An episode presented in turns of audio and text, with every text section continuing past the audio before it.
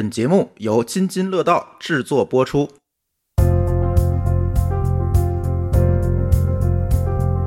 说低代码是行业毒瘤的人，他正是说低代码它不是个新东西。业务数字化到数字业务化，业务数字化在以前更多的像是这个信息部门干的事情，数字业务化呢是运营部门干的事情。现在有了低代码工具，你把那些过去痛苦的事情变成了现在非常简单的事情，这个事儿是让这些优秀的工程师能够变得越来越强大的事情，因为你能做的事儿比以前更多了，你能够产生更大的效益。最大的价值，它就是让你原来。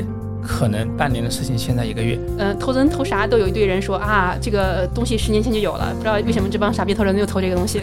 一分领域国内估值最高的软件公司，我们其实都投了。各位听友，大家好，这是一期厂长来了。呃，今天跟我一起录音的主播，大家可能都熟悉啊，小白。大家好，我是小白，在编码日生讲的不过瘾，现在我又来厂长来了，来串串台。因为小白最近搬到北京了。咱这听友有所不知是吧？对，也因为工作原因嘛，对吧？来到了我们的帝都，来首都这边学习一下行业的先进经验。嗯，难道不是为了录播客吗？这是意外之喜，意外之喜。好吧，呃，我们今天聊一个有点争议的话题。既然把你叫来了，对吧？呃，你这么胖也不怕肯定是和写代码有关的。哎，嗯，呃，那这个话题是什么？一会儿咱聊着看。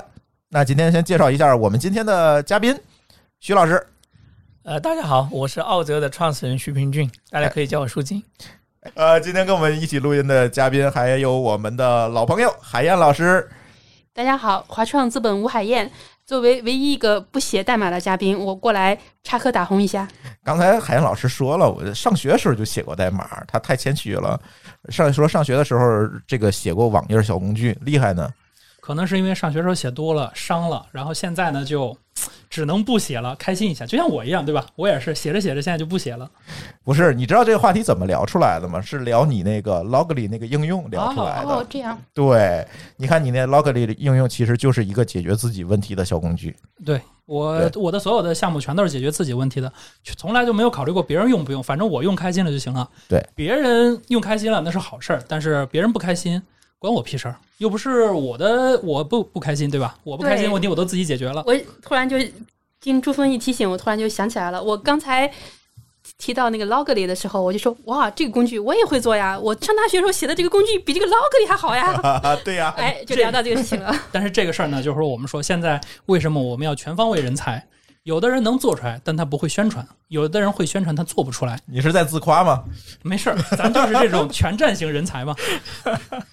而且今天我聊这期话题啊，跟这事儿其实也有关系。就是其实大家现在都希望通过用技术的手段来解决解决自己的问题。咱不能说叫技术的手段，通过一些手段来把我们日常的工作自动化一下，是吧？或者是把它能够呃有一个看着像这个。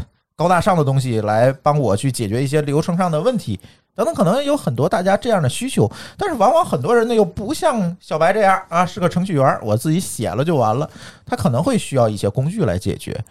确实，毕竟 Excel 呢也不是谁都能用好的，大家现在都比较喜欢，我有一个灵感，来给我一个程序员，让我把这个问题给解决了。我就缺一个程序员了，是吧？是的，这是算是产品经理圈子里的一个很知名的梗。当然，应该也算创投圈里的一个梗了。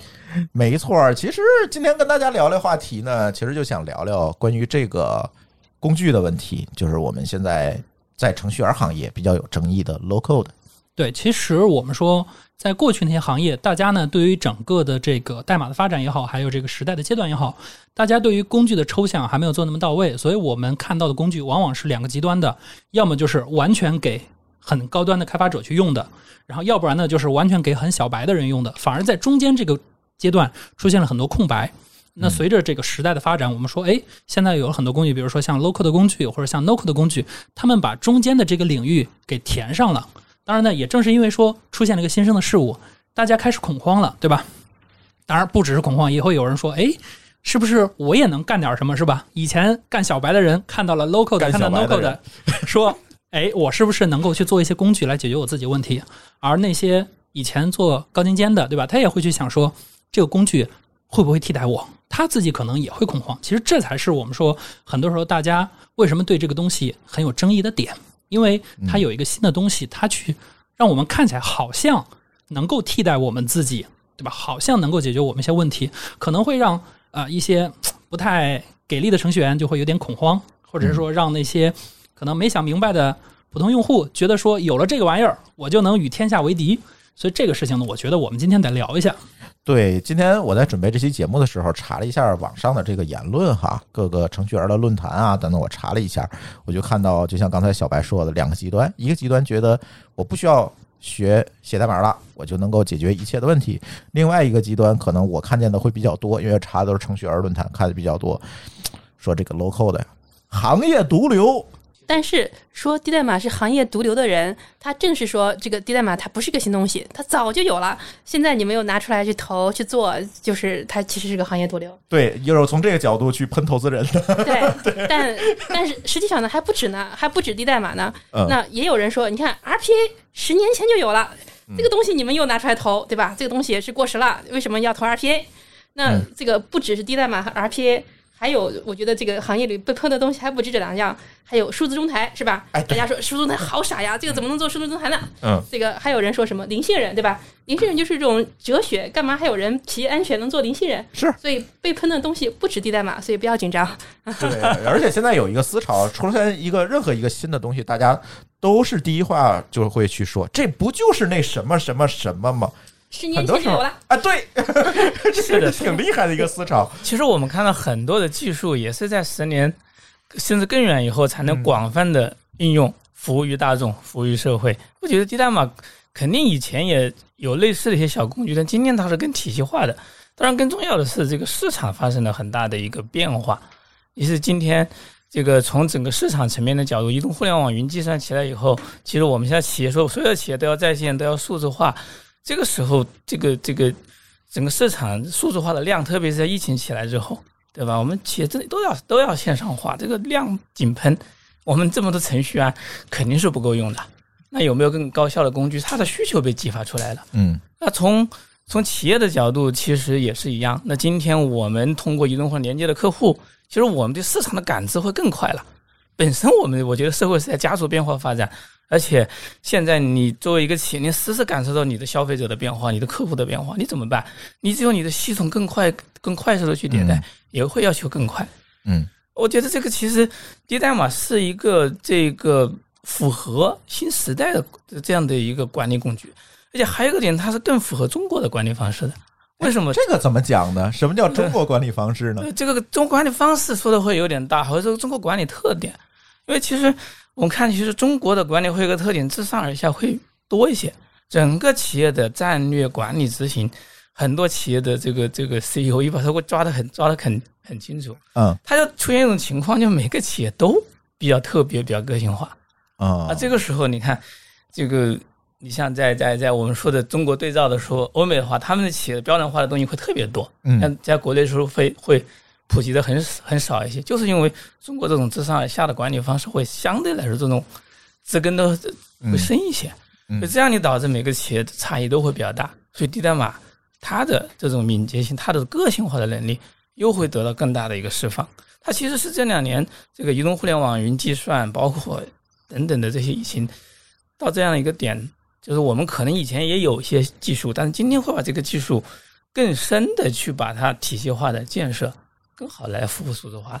嗯我觉得是是是，所以今天它是有这样，它是大家可能无论是资本圈啊，都在看到它在爆发，在成长，客户也在认知。嗯，那能不能给大家举个例子？比如说我们，因为我们还有很多的听友，他可能不了解低代码是什么，能不能给大家科普一下低代码到底是什么？现在我看有很多种说法，有叫 low code，有叫 no code，是吧？有很多种说法。那如果是一个外行，那我们怎么让他能够理解这个东西是什么呢？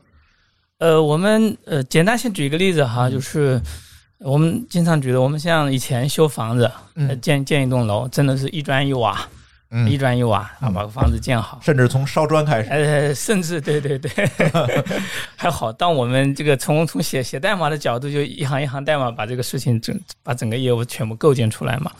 那用低代码的话，它确实是抽象了很多的模型。像现在我们也看到有很多的建筑公司，我们比如说窗窗户标准化是吧？整个你整个整堵墙啊，所有的都是模块化的啊，窗户、墙、门拼接拼接起来。呃，这个这个甚至更高的楼，把钢结构先一一层层打好，把它嗯拼接起来就可以。其实简单理解就是这样，从以前的一砖一瓦到我们现在，其实把我们的这些业务啊，to 的这个 local 的可能会 to B 的业务会多一些哈，把这些业务的话呢，把它抽象成各种各样的业务的一些组件，然后把它快速的建模拼接起来，类似于乐高一样，来完成我们的整个系统的一个建设。嗯啊，呃，可能是就是这个低代码，大概是这么一个差，是这么样的一个比喻，可能比较好理解一点吧。就是从一砖一瓦到建模，也就是说，我只要搭就行了，而不需要一个非常专业的人去搭。呃，我觉得这个这个话题的话呢，不一定。哦，其实今天呃，我们我们这个建高楼哈，这个这个长沙那栋楼最近最终不知道什么时候建起来，我不知道，号称有一个七百多米的楼要用这种这种积木的方式搭起来嘛，哦，一定还是要非常专业人来设计，只是它搭建起来会更快。对这个事儿，我想起来，一说建楼这例子，对吧？因为我们其实看欧美有很多这种结构化楼房的这种方案，对吧？大家可能一整套房其实就是一个箱子，全部给你装完了，就叫预制。对，预制房。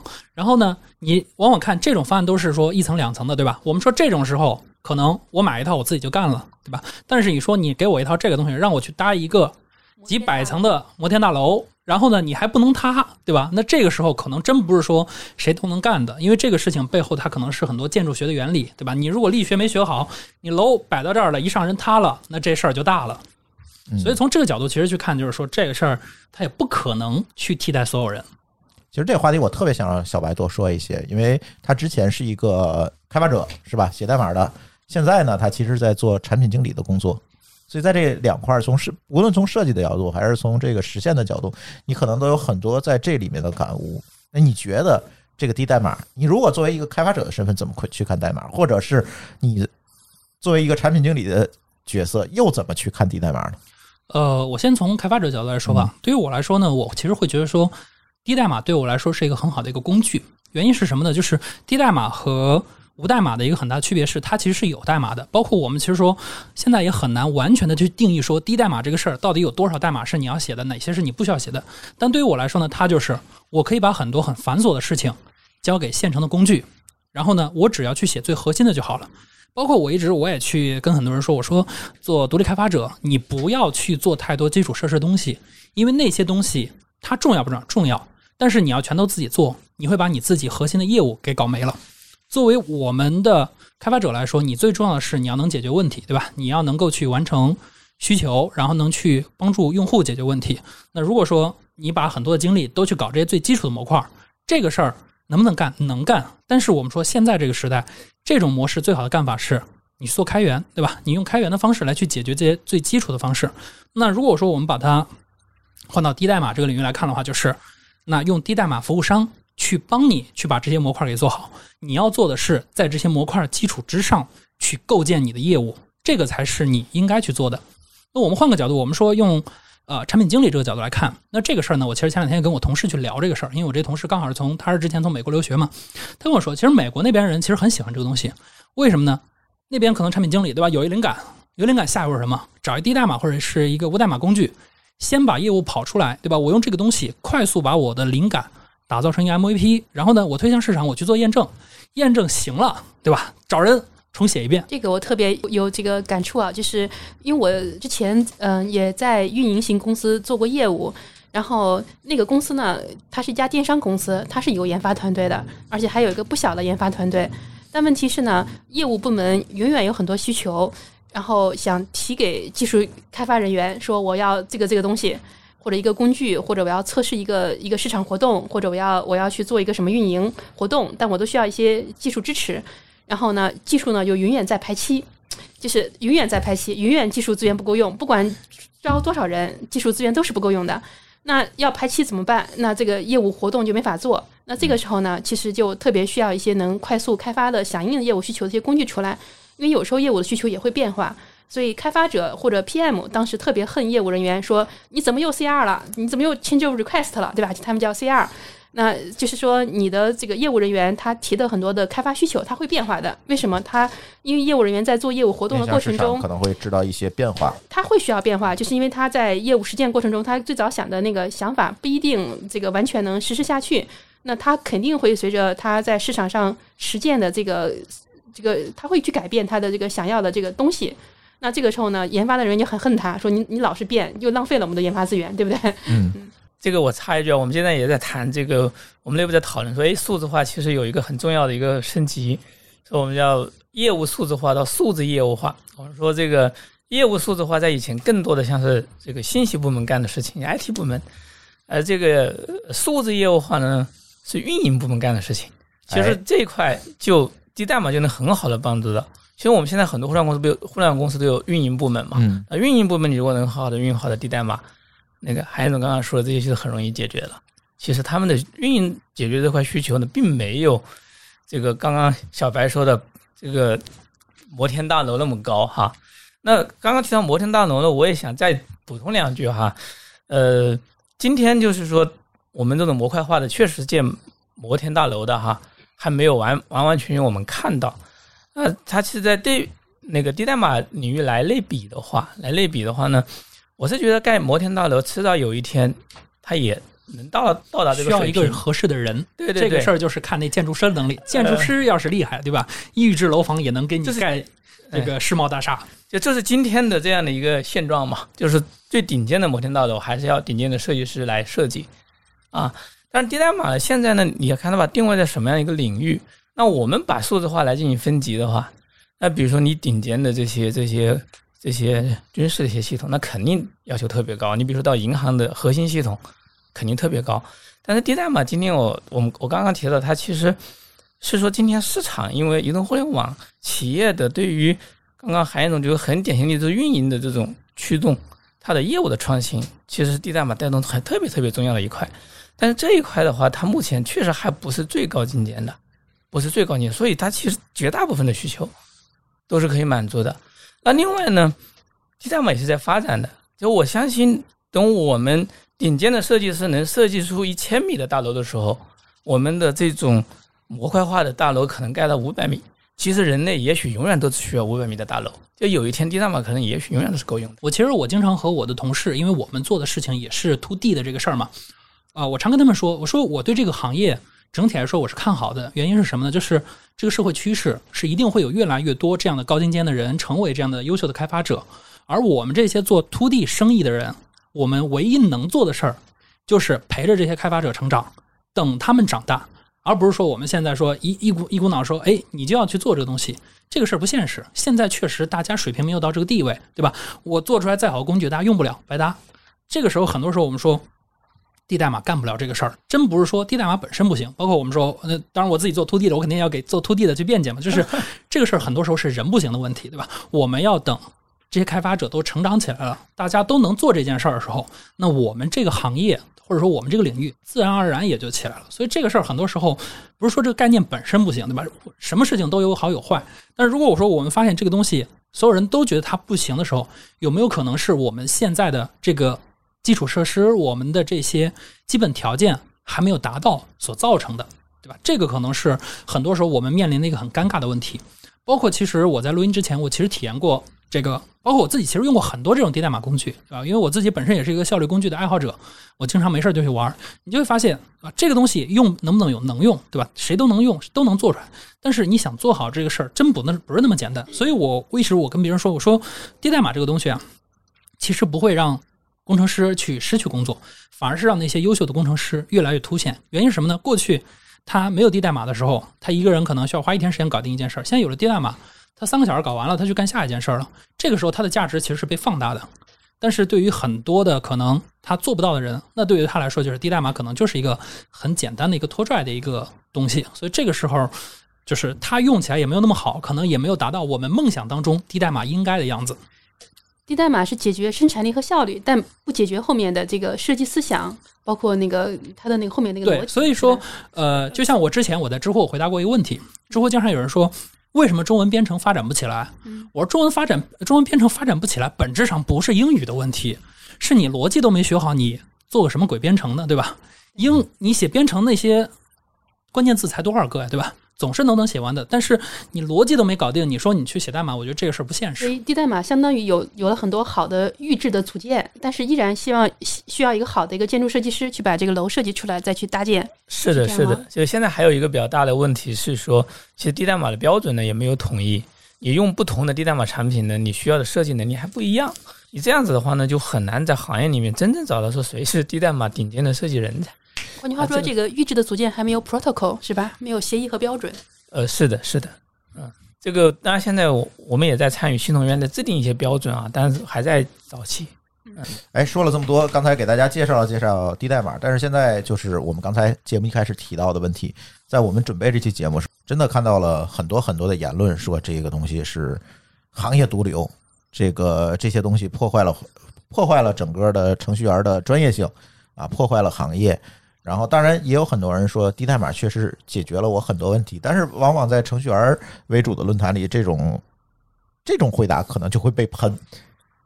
所以现在这件事情往往存在着很多很多的争议，当然这也是我们这期节目准备期间我们想的最多的问题：为什么会出现这样这么两极分化的这种争议？我觉得可能更多还是大家过于焦虑了啊。很多时候就是我们说国内的程序员可能过起来比国外的这个没有那么幸福，大家总是在焦虑各种各样的事情。但是我自己作为一个经常用类似工具的人，我就会觉得说这个东西真的是在让我自己的效率提的特别高。我给大家举一个很明显的一个例子，对吧？就是我一向宣称我说什么呢？我叫呃灵感溢出型选手，天天各种各样的灵感，天天各做各种各样的 side project。那我一有灵感，我的下一步就是买域名，对吧？程序员都常干这事儿，买域名。我域名买多了，我会有一个很常见场景，就是我域名要管理。我一一百多个域名，你我不可能天天靠记，什么时候去续费？这个时候我就需要一个 database，我就是需要去管理这些域名，我需要记录他们的什么时候过期，我什么时候提前去续个费。你说我能不能写一个管理系统自己做？我可以啊，对吧？前后端这个事儿咱都干得出来，但是没必要。呃我我真写一个这东西，这东西到底有多大价值，很难说，对吧？提醒续费这事儿说不清，是说不定邮件也给干了。在这种情况下，我说 OK，我用了对吧？国外的一些这个 local 的工具，建了一个在线 database，它就能提醒我。很简单，一个很好用的数据库，我觉得这个就挺好的呀。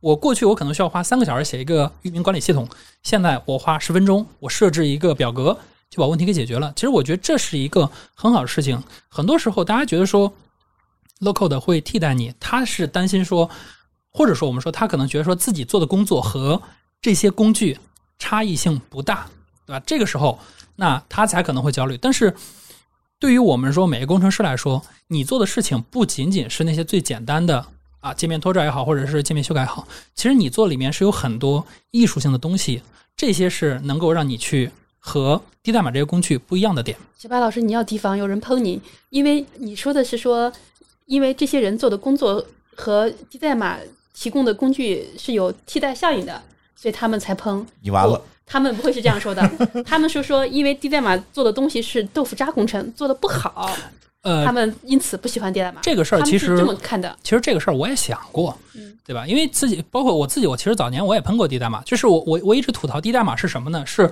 我说你这个东西好不好用？好用，但是你想让我拿这个东西去做二次开发的时候，因为我们说现在的这些设呃这些机器它生成的代码可能还不像我们自己手写的时候那么规范规整，这是我们现在遇遇遇到的一个很现实的问题嘛。那这个时候我说我要去做二次开发的时候，我会遇到这个问题，但是我后面我也在想说，我真的需要这么强的一个东西吗？对吧？其实就像说，很多人呃都会去说，在选做技术架构的时候，大家都会想说，哎，我是不是要选上 Go 浪啊？我是不是要上 Rust？是不是让我这个性能最强？对吧？这个事儿没有一个呃正确答案，对吧？你只要想选都可以选，这个事儿肯定没错。但是这个事儿呢，真不一定是你的最优解。就像呃，我常跟人说嘛，就是因为我平时混在那个独立开发者圈子里，大家经常去讨论性能这个东西。大家一讨论性能，我就开始吐槽，我说你们天天讨论性能的，对吧？你们去回想一下那个 Rails，对吧？Rails 我们都有说出了名的性能差，但是呢，Rails 里面有一个梗，就是说有人有人去喷 DHH 说你的 Rails 怎么性能这么差？DHH 说老子就是性能差，对吧？但是我能让你扛到 A 轮，A 轮以后你爱用什么重写用什么重写。然后这个事儿呢，我真给 DHH 发邮件了，DHH 是这么回我的，他说那帮人都是傻逼，甭搭理他们。如果说 Rails 性能不行，你们去看一看 GitHub，对吧？你们去看一看，像国外的那些使用他为什么不说看看 Twitter 呢？那我就不知道了，可能这是是天天喜欢推喷喷推特吧？不就是说呃是是这样，就是 Twitter 的早年就是拿 Rails 写的哦，啊，然后就频繁的会出现这种宕机的情况，然后去切换到其他的平台上才解决的这个问题。我想说是这个梗儿。哦，那没事儿，那可能 D H 是他没事儿，他也要喷一喷推特，对吧？这个事儿就是说，D H 他会这么说，他说，如果你只在意性能，对吧？他就是他前面吐槽那玩意儿，他说你如果只在意性能，那你不用看，这个人一定是个 loser，因为它除了性能以外，它没有办法创造出任何别的价值。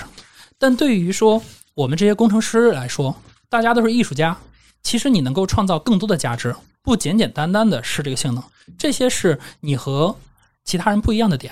那我们回到这个低代码工具上，就是还是我们说用 Rails 用 DHS 那个梗，你用低代码工具把业务跑通了，你拿到了投资人的钱，对吧？你爱用什么人重用什么重写，用什么重写，对吧？大家也不 care。我倒插插一句啊，我觉得这个确实低代码这两年是特别的火啊，特别的热。我我们最近有一个统计，还不知道数据是不是收集全了，好像过去两年都有十五家的低代码厂商获得了这个二十多家机构的主流机构的投资，所以现在很多其实还是刚刚开始的。你说的还仅仅是国内，仅仅是国内，国外更多。所以这里面这个低代码的这种，因为热，什么样的人都进来了哈。呃，还没拿到融资的还有更多，我估计现在到上百家都有了。所以这个用低代码搭建的这个不稳定、很烂，这是用的什么什么样的产品？我觉得也值得好好去问一下。嗯就现在我们的产品里面，在金融，在这个呃建行，在这种大型的建筑企业的核心系统，还是很多在跑的了。所以刚才我和小白说的都是说，在验证业务的阶段，低代码很好使。其实舒金要说的是说，不光是只是为了验证一个业务，它即便是支撑它的主营业务也没问题，是要表达这个意思。是的，是的，是的。对对，刚刚说验证业务就赶紧换，我是觉得没有必要换的，因为它是在快速发展，而且这个这个确实现在是没有标准，是良莠不齐的一个阶段。那选择的一些这个不好的，的确有些低代码工具不好用，不代表低代码所有的工具都不好用。是的，是的，是的，嗯不代表不是说有些低代码工具只能做一些多发渣工程。那如果它一个低代码，它做了一个多发渣工程，它有几种可能性。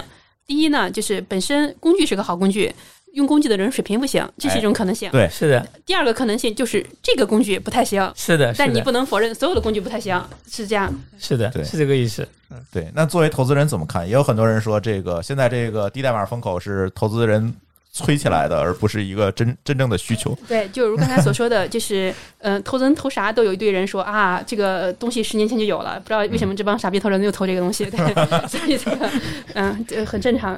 嗯、但我其实嗯，投低代码平台之前，我们也我们自己内部也有一些争议和顾虑吧，就是就是包括我们也看过一些。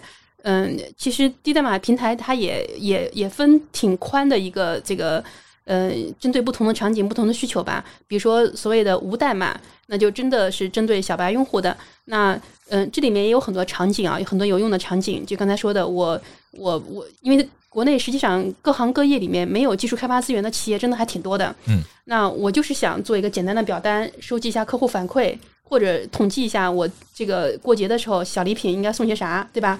或者统计一下大家想去哪玩儿。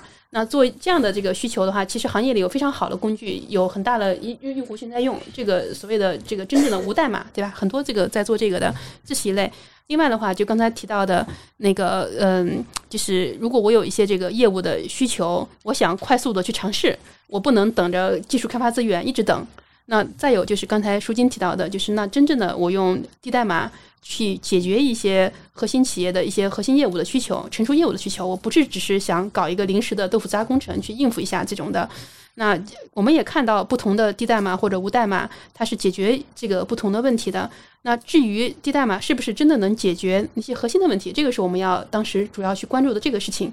那那我们这个整个判断下来是是需要的，而且尤其是在国内各行各业所有的企业都在做数字化转型的情况之下，你就会知道这个研发力量或者研发资源是多么的不足。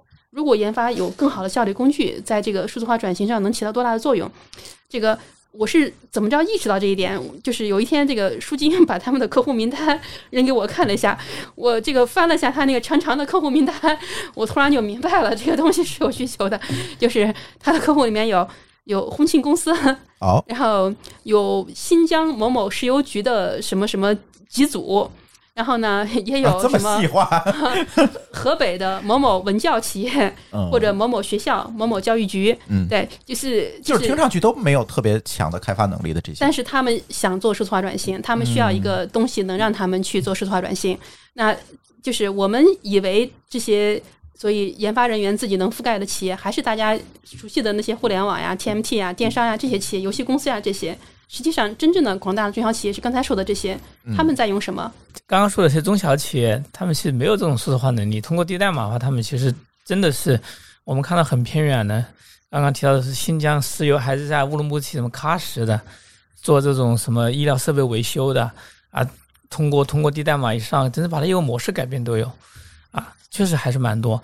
那么到核心业务这一块的话呢，像我们刚刚提到的是这种大型企业的，呃，整个像像刚刚提到的这种中建三局，核心的整个的经营项目管理其实是非常非常复杂的业务系统，也有很多是原来他们在在这个 ERP 时代几千万构建的系统，但是到到数字化转型又有新的一些延伸的时候做不到，那通过低代码完全把它去实现也会有。就我们嗯看到呢，就是说核心是说你低代码往哪里去来定位，你如果说定位在这样的是企业的一些核企业的普通企业的核心业务，不到金融企业的核心业务的话，其实这些都是可以满足的。嗯，这里有一个非常焦虑的问题。刚才说了，徐总说了这么多可以解决的问题，那小白，你觉得将来会不会出现程序员被取代的这个？我觉得难度这可能是大家最最关心的问题吧？作为开发者们，其实这个事儿我真的觉得挺难的，因为我作为开发者，我平时也会用很多东西嘛。嗯就是大家如果说碰到说，哎，我会不会被低代码所替代？那我其实我其实问大家一个很简单的例子，大家平时用那么多 library 对吧？那么各种各样的类库，你为什么你没没觉得自己会被那些类库所替代？因为其实那些东西很多时候他们就是低代码的背后东西，对吧？无非的东西嘛，对吧？嗯，大家都是封装，无非是低代码封装是低代码的模块，你自己用的那些类库，它封装的是它自己的模块。你为什么会觉得说你会被低代码替代，而不是被这些类库替代？其实都是一样的，这些东西放在那儿，对吧？都是好东西，能用好还是需要我们这样的专业的人的，对吧？可能说我让给一个高中生给他一个低代码工具，他也能做好，对吧？他基本上流程他学一学，他也能弄出来。但是你给我让我去做，我同样可以做，对吧？我甚至可以做比他更好。他花一天时间，他学会了，他把它弄出来了。对于我来说，可能就一个小时做出来了。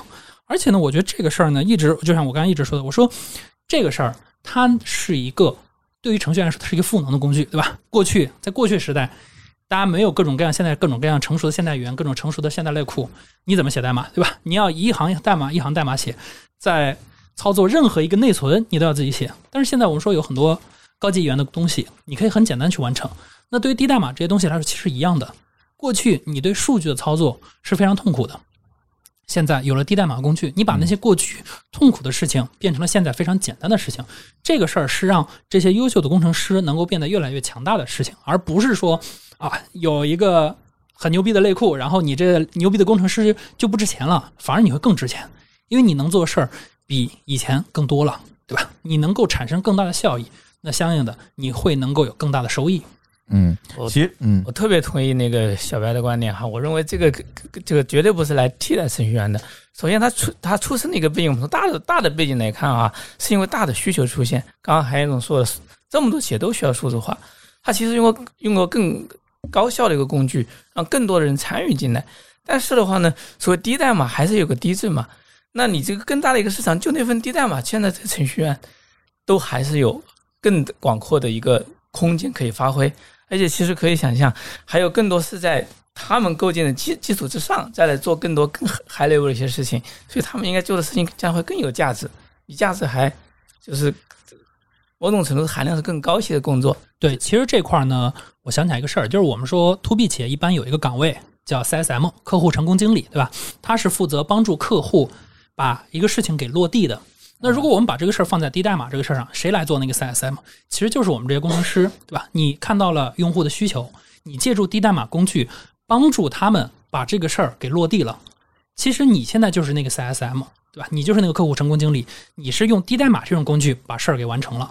啊，过去可能说，哎，大家会担心说我被替代，那我觉得说现在你也不用担心。如果说真的有朝一日你发现低代码，对吧？把你的工作给抢走了。我跟你讲，现在立马转行去做客户成功经理，对吧？因为这些东西还是需要你来去做的。你换一个普通人，他依然不能用好这些工具，因为这个东西它就是再低，它也低不到零门槛就能用的。呃哎，小白老师和舒静，我请教你们两位一个问题，就是嗯，大家对低代码印象之前有非常褒贬不一，甚至或者说大部分比较不好的印象，是不是因为很多的低代码工具本身也做的不太好呢？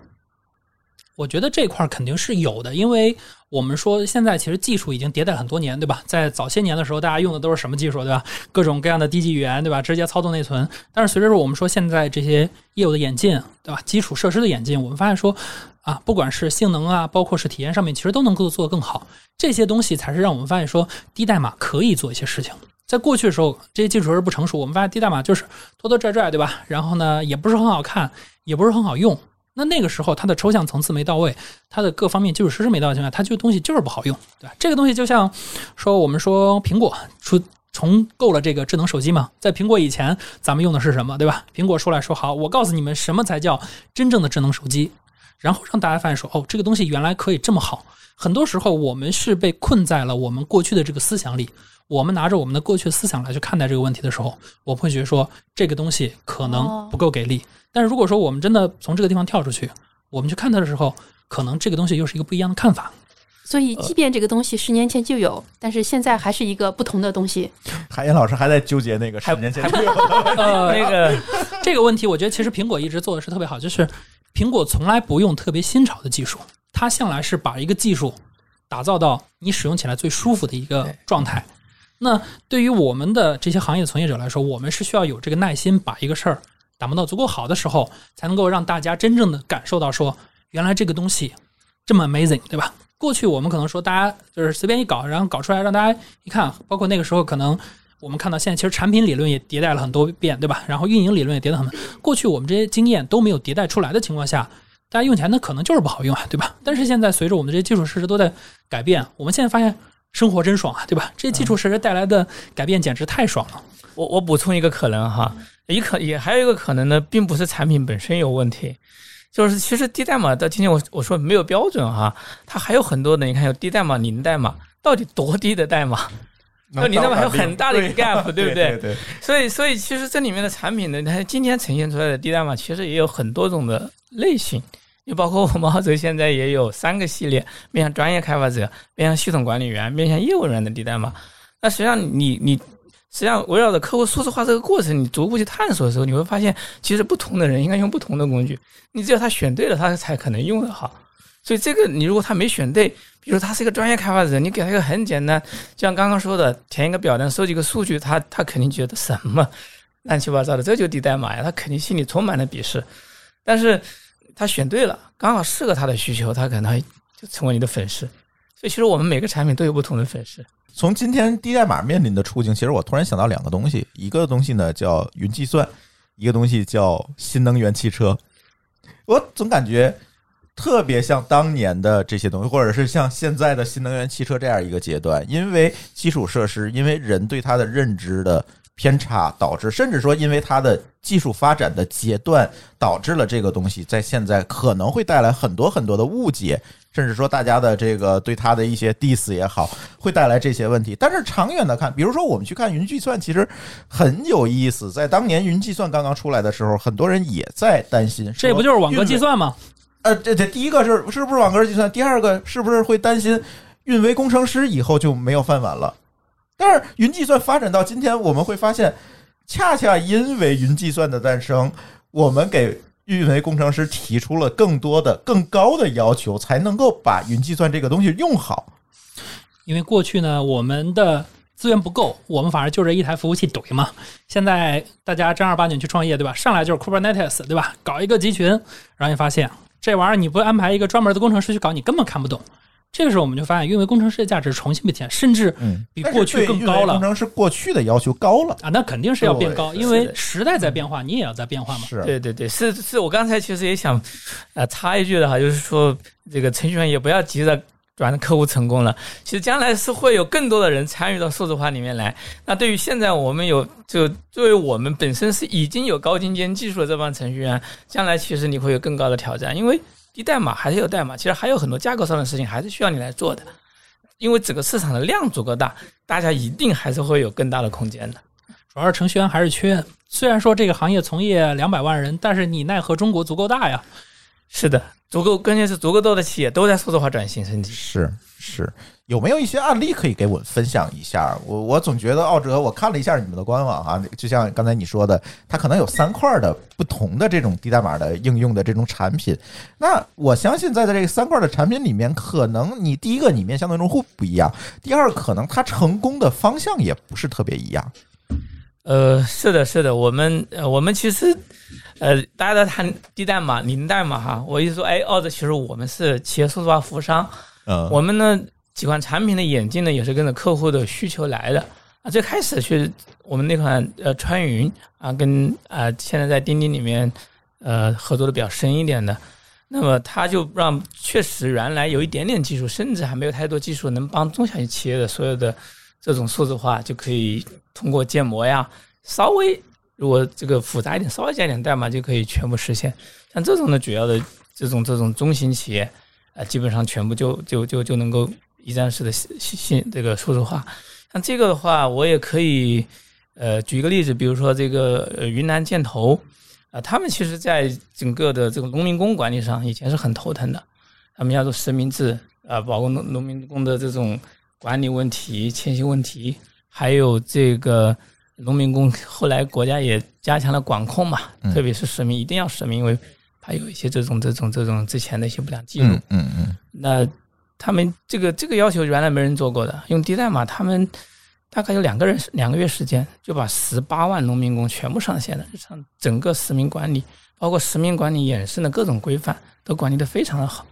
可以说从这个角度，从他们自己来看的话，其实，哎，这个低代码这样的一个平台给他们的管理也衍生了很多，觉得衍生了很多的可能。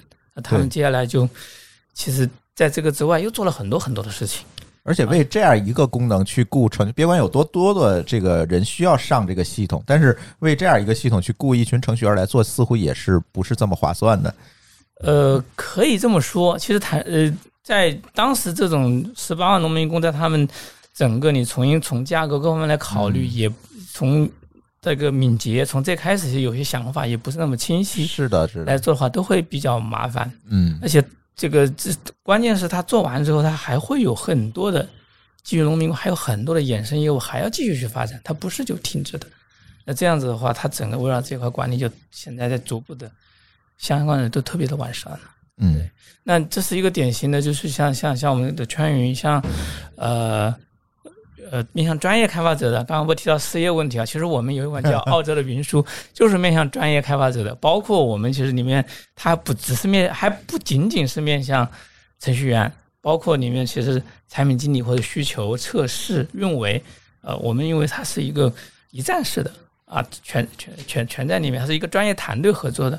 那这个产品，你看我们现在就嗯、呃跟建行合作，帮建行构建了它的统一开发中心，但还还在建在几个应用的测试过程中，就将来可能建行的绝大部分的应用都会通过这样一个平台来进行开发。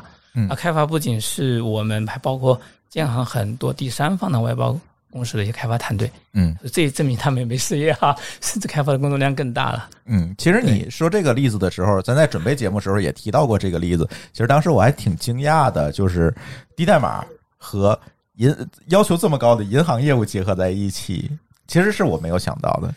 这个也坦率的讲一下哈，我刚刚提到就是说，今天低代码其实我还没见过涉及到银行银行的核心交易系统，嗯那除此之外的系统，应该低代码的今天的能力是可以基本可以覆盖的。嗯那交易系统还是它原来的方式在在在进行。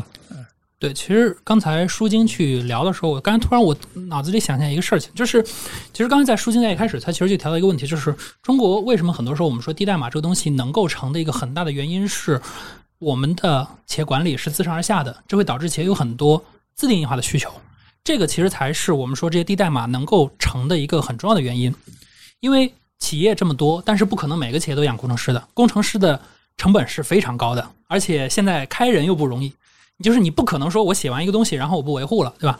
这个维护成本很高，但是它业务确实需要，但它有真的养不起，或者它没必要去养这个工程师的时候，这个时候才是我们低代码真正能够产生价值的。如果说我们一直说把这个问题去和说我们说拿它和腾讯去比，和阿里去比，其实没有意义，因为大家面对的市场其实不一样的。嗯，像低代码，很多时候它要解决的什么？就是我们说拼多多当年能火，对吧？大家说什么？人家面对的是五环外的人群。那我们说低代码面对什么？低代码面临就是一线城市以外的那些企业，他们是有很很重要，就是说，或者说我们说，呃，他们是非常非常想要去做数字化。但是说句实话，中国的这种管理体系，让谁都不可能说我做一套东西。让所有的客户都满意。这个时候，我们说这些低代码的公司，他们开始说：“哎，我的这些工具我提供给你，我的确没有办法立马满足你，但是呢，你可以用我的工具，配合你的企业的这样的一些工作流来去完成你的问题。当然说这个东西不一定是说是服务小地方的东西，就是说，呃，应该说它是对于企业规模的一个问题，就是你的企业不足以养起养起一个开发团队的时候。”那低代码其实是一个非常好的工具，能够帮助你解决问题。呃，这里我必须得打探一下哈，不仅仅是五环外的企业需要，对对对，我觉得低代码的确实也不是五环二环里的也需要，对对对，拼多多现在也变成一个二环里的也需要的东西了。那个低代码确实让很多偏远地区的中小企业，甚至是一些这种公益机构，都用上了数字化，都都实现了数字化转型。这这个原来不可能的，确实因为成本原因是不可能。也有很多人误解低代码是成本原因，但我认为是是是效率或成本哈。我觉得其实低代码最重要的，它还是让我们企业更敏捷。所以这个就真的不只是五环外的了。就我们今天刚刚说的，说管理者自上而下，就是容易有他自己的管理想法。哎呀，还有更多我们那种一环类的企业，它是一个很强的创新能力。某某大型互联网公司。一年之内，他会做一次很大的组织结构转型，是吧？不是，他结构组织要重构嘛？他要这个这个要要要折腾一把，要折腾一下。所以不止一家，对吧？嗯。然后我刚做 VC 的时候，我也我也很诧异，就是哎，为啥我们投的这个创业公司，他每半年他都要做一次组织架构转型呢？什么原因呢？他们要不是说五年才做一次组织组织重塑嘛？他说创业公司半年他就啊要调架构，我要这个团队要改变，以前有销售，现在改成咨询，要怎么怎么着？这个总在折腾。对我那个我看过刚了一个报告啊，其实企业的上系统最关注的是系统上线的时间。对他这个可能偏大型企业哈。嗯。其实低代码，我觉得将来大家都上系统之后啊，我们包括中小企业，那么最大的价值，它就是让你原来。可能半年的事情，现在一个月，那你这个对市场的响应其实是最有价值的。我觉得它的效率反倒和成本反倒是第二位的。嗯，所以我认为一环类也需要。但是我刚才非常理解小白这个说法。其实，在软件开发的，如果我们向开发者说这话的时候，其实我们必须要摒弃一件事情，就是开发者给自己赋予的这个精英化的这种角色的定义。其实这个现在有很多开发者，包括我们刚才说说这个低代码不太好啊，或者怎么样，这些人更多的是他是有一种骄傲的。我不觉得这个骄傲是错的，但是往往你如果把它套用到业务上，套用在你的企业成长上，往往这种精英化的这种思想，我程序员必须是一个精英化的角色，我必须去怎么怎么样去给。自己贴上了无数标签，这样的话，其实长期来看是不利于自己的成长。先不说是不是利于企业成长，长期来看其实是不利于自己的成长的。就像我们上期节目聊万斯一样，其实万斯解决的，在某种角度上也是解决的是这样一个问题。对，我就站在客户角度来讲，就是程序员是挺好的，那个研发团队也挺值得尊重的。但我作为业务部门，我总在总在等研发排期，总在等这个 研发资源什么时候出来，着急。呃，我们我刚刚提到的叫业务数字化、数字业务化，我觉得低代码还有一个使命，要业务数字原生，呃，不用等了，自己来。嗯，哎，总，我们希望低代码能够普及到就管理者能够自己来。当然了，他一定是会，还是有后后台很多的程序员有些配合的情况下，让让咱自己来。对，这个这个是说，我们管理者能够站在数字化角度思考问题，并且自己能够通过数字化系统直接落下去，我觉得那是最高效的管理。哎，你提到这个，我突然想到一个问题：你会不会在这个用户教育的这样一个维度上做了很多事情？我感觉就是在这个早期市场早期的这个阶段，可能这件事情是必不可少的吧？我觉得还确实是挺多的，挺多的。我估计那个时候，别人一听低代码，说：“哎，你是不是就是那个建站的嘛？对吧？”哎呀呵。WordPress 是吗？呃，教各种的都有，完全不理解的也有。但是确实有很多呢，嗯，很多客很多的客户在慢慢聊，所以我们我们做的比较多，喜欢跟客户，你实在不行，我们做个 POC 给你看一看。啊，这种效果还蛮好的，他们会感觉到，哎，确实是有一个直观的感受，嗯，我觉得确实难度比较大。对，因为嗯，因为 to B 和 to C 这块有一个很大的不一样是，to C 很多时候是基于我们的这些生活化场景，它做了一些简单优化，但 to B 很多时候是一个非常专业的事儿，它并不是说啊，你简简单单一看就能一定能用的，它本身它也是一个很复杂的东西，对，它要解决的是一个复杂问题，所以它一定是一个很复杂的工具。这个时候，其实在用户教育这块其实是有蛮高的成本的。还有一个想到一点，就是大家对这个低代码接受起来有难度。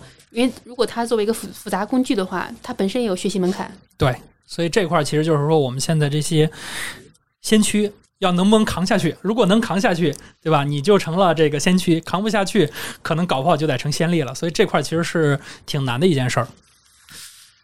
是的，是的，这个这个从今天来看，应该都扛得过去的。其实这个事儿，我我自己，因为我自己也会看很多创业的事情嘛，就是说，呃。变成先驱还是先烈这个事儿，在整个 to B，包括我们做 to D 嘛，我们其实这个事儿是你不可避免要去做的。但是这也是一个好事，就是当你把用户真的都洗脑完了，对吧？或者你说好，我告诉你什么应该一这个东西应该是什么样的时候，那他真就离不开你了。这个里面最典型的一个例子就还是 AWS。现在一提云计算，谁敢说我能绕过 AWS 来提云计算这件事儿，对吧？人家当年把所有的用户教育好了，现在。我不管我用不我能不能用得上 AWS，反正我只要一提云计算，我一定会提一嘴 AWS，这就是人家的行业影响力。对，连续两期聊到了华创的软件投资，是吧？呃，从第一期的万斯到这一期的奥哲，哎，郝燕老师能不能帮我们去解释一下，这在这个奥哲的这样一个项目里面，嗯，华创在里面起到了一个什么样的作用？而你们在这个软件行业的这个布局又是怎么样的一个具体的思路呢？对我们，嗯，其实从一六年的开时候呢，自己想了几个方向。我，嗯，呃，其实我们当时还挺骄傲的，说，哎，我们想的这几个大方向，好多年都可以不变。但是，嗯，这一两年我们自己也有一些思考，就觉得不变是不对的。我们最早想的几个方向呢，第一个是 SaaS，嗯，第二个是我们要投云基础设施，比如说我们投了云数据库。我们投 Docker，投 KBS，对吧？这个这样的开发工具，我们也投一些开发者工具，To D 的一些这个东西。然后我们还投云安全，因为我们觉得反正上一代的安全，这个已已经有成熟的公司做得很好了，创业公司没有机会，那我们只能做新东西，对吧？那面向云的这个安全是有机会的。那这是一六年当时想的，哎，可能看起来还感觉还蛮好的，但实际上你会发现，嗯。当时想的东西呢，到今天的话，你会发现出来很多新的这个东西，是过去的软软件分类不能去定义的。你说你哎投 HR SaaS 还是投财务 SaaS，那都是早年已经定义好的，就是传统软件像云的迁移是那那种那种定义，本质上还是用传统软件的那个分类和方法去在定义云软件。但实际上，云软件本身因为云的这个原因，它包括现在的这个工作习惯的原因，以及现在的这个网络的设施的跟以前的。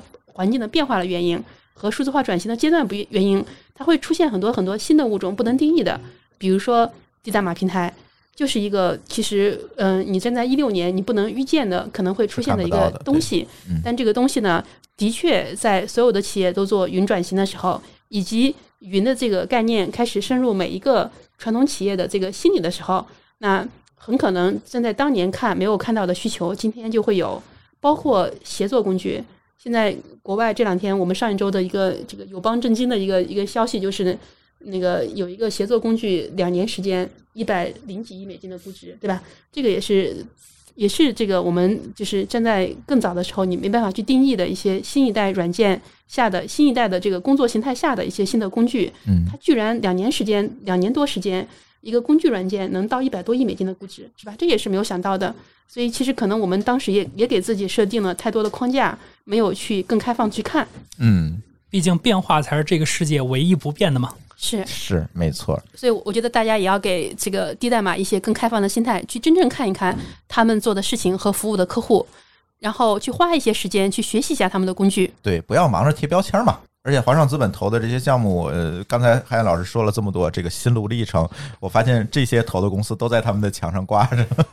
一个一个的相关的 logo 都在那儿挂着。对，各个细分领域，国内估值最高的软件公司，我们其实都投了 对，这是很好的 出一个应有掌声呢。，A 轮、B 轮投的，对，嗯，并不是我们把他们凑上了这个独角兽的这个高度。对，呃，那作为徐老师呢，你觉得奥哲下面会怎么做？会着重于去做一些什么事情来帮助大家更多的在这个低代码的层面来解决问题呢？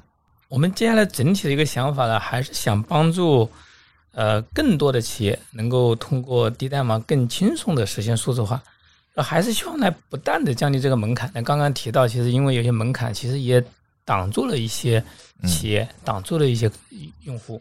那么不断的降低它的门槛，也不断降低它的总体拥有成本，能够让低代码的产品呢能够更加的普适。嗯这是我们核心想去做的。当然，另外也会在呃销售啊、服务啊各个方面，其实低代码，呃，我们其实核心在刚刚一直小白在说 to B to D 哈，就是我们会呃其实直接 to B 会多一些，会多一些。当然，其实也是有很多 to D 的第三方，我他们也有很多很强各业各行各业业务的经验。啊，我们是希望能整合一些资源，能够更好的服务更多的客户。嗯，确实还是想着帮助，呃，叫多少实现三百万中小企业实现数字化转型升级。哎，那这次奥哲也给大家提供了一些能够让大家体验他们低代码产品的一个机会。呃，如果大家想要体验一下奥哲的服务，想体验一下呃低代码能够给你带来的一些帮助呢，大家可以关注奥哲的微信公众号，并且在公众号里面回复呃“厂长来了”，也就是我们这期播客的名字“厂长来了”。然后呢，我们的客服人员就会联系你，给你一些奥哲的。试用的资格。那徐总给大家说一下你们的公众号的名字是什么吧？啊，公众号的名字就是奥哲，就是奥哲对对，特别提一句，这次那个给大家体验的是我们最新的零代码产品啊啊有格，OK，奥哲，奥是奥运会的奥，哲是哲学的哲。是的，是的，对，大家就搜索这个微信公众号，进去之后回复“厂长来了”四个字，就会收到我们的这样的体验资格。呃，同时奥哲今天还给我们在我们的节目后面留言的听友准备了一份儿听友礼品，哎，是什么呢？是的，限量版的潮玩音响，相信广大潮玩音响，是的，可以，很可以，几个？个对，五个，五个限量版的潮玩音响啊！呃，这个奖品怎么获得呢？可以在我们厂长来了的节目后面的评论区，别管你在任何平台都可以，包括在我们的微信公众号也可以，在呃评论区发表评论，我们会选择最有价值的五个评论来发出奥哲给大家准备的这份礼品。行，那这一期节目也非常感谢徐总，非常感谢海燕老师能够呃很已经时间很晚了哈，能够利用一个非常晚的时间，能够专程的，因为他们的公司还在深圳哈，能够专程的从深圳飞到北京来参与我们的录音，非常感谢大家，也非常感谢徐总今天能够给我们真正的能够普及一下这个怎么讲呢？这个挺有争议的一个产品，但是这次通过徐总的这个分享，我大概能够了解 low code 到底是一个什么东西，能够给大家带来一个什么帮助。对，我会觉得说，大家凡是看到任何一个东西吧，就是没必要着急批判，你可以先试试。而且呢，我一直觉得说，是你要是看到一个东西，你觉得不好的时候，而且别人说它好的时候呢，我真的觉得就是这个时候，你反而你应该去研究它。就是如果你真的觉得这个东西不好，然后你就应该去把这个东西学好，然后呢，去卖给那些说他好的人，然后呢，去赚他们的钱，而不是说我觉得这个东西不好，然后呢，我就和他对抗。那这个事儿呢，可能会让你自己越来越固步自封。但是如果说你按照我这个思路，说不定你很快就变成富翁了呢。哎，小白越来越像那个人生导师了。行，感谢大家今天参与我们的录音。那这期的厂长来了，我们就到这里，感谢大家的收听，我们下期节目再见，拜拜。拜拜。拜。拜拜。感谢您收听本期节目。本期播客节目由津津乐道制作播出。你也可以在我们的官网 d a o 点 f m 找到我们的更多内容作品。如果您喜欢我们的节目，欢迎在微信、微博、朋友圈等社交媒体转发分享。您的分享对我们而言十分重要。如果您希望与我们互动，可以关注我们的微信公众号“津津乐道播客”，天津的津，欢乐的乐，道路的道。在关注后按提示操作，即可加入我们的听友社群。